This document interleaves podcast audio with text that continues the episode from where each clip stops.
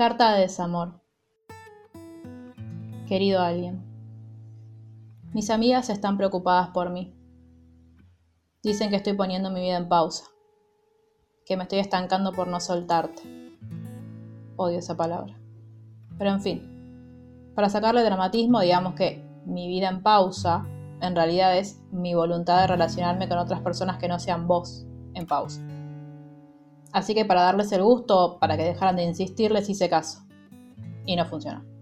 Claramente. Esto, entiendo, es como cuando esperas que alguien deje de fumar. Le compras el paquete con la advertencia más grande, le mostrás fotos de pulmones de fumadores, le pasas artículos en todos los idiomas y colores que explican complicaciones que eso trae, lo desfavorable para su salud y la de los que los rodean. Pero si esa persona no tiene la voluntad de dejarlo, no lo va a hacer Volviendo a leerlo, parece que te comparo con los cigarrillos y un poco con el cáncer de pulmón, pero no es la idea. Vos me entendés a lo que apunto. La cuestión de la voluntad.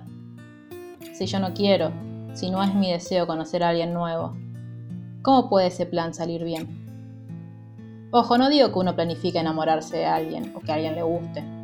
Nunca te lo conté, pero vos me gustaste prácticamente de casualidad. Apareciste de la nada y cuando te vi sentí por una milésima de segundo que me había olvidado de cómo respirar. Sí, así de dramática, como si el aire me faltara de repente. Al final no estás tan lejos del cigarrillo, ¿eh?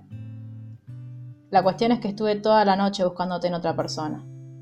Y cuando algo de lo que hacía o decía me recordaba a vos, sentía como si me sonara dentro un cascabel. Pero duraba muy poco. Ya sé que está mal que te use de parámetro para medir otras personas.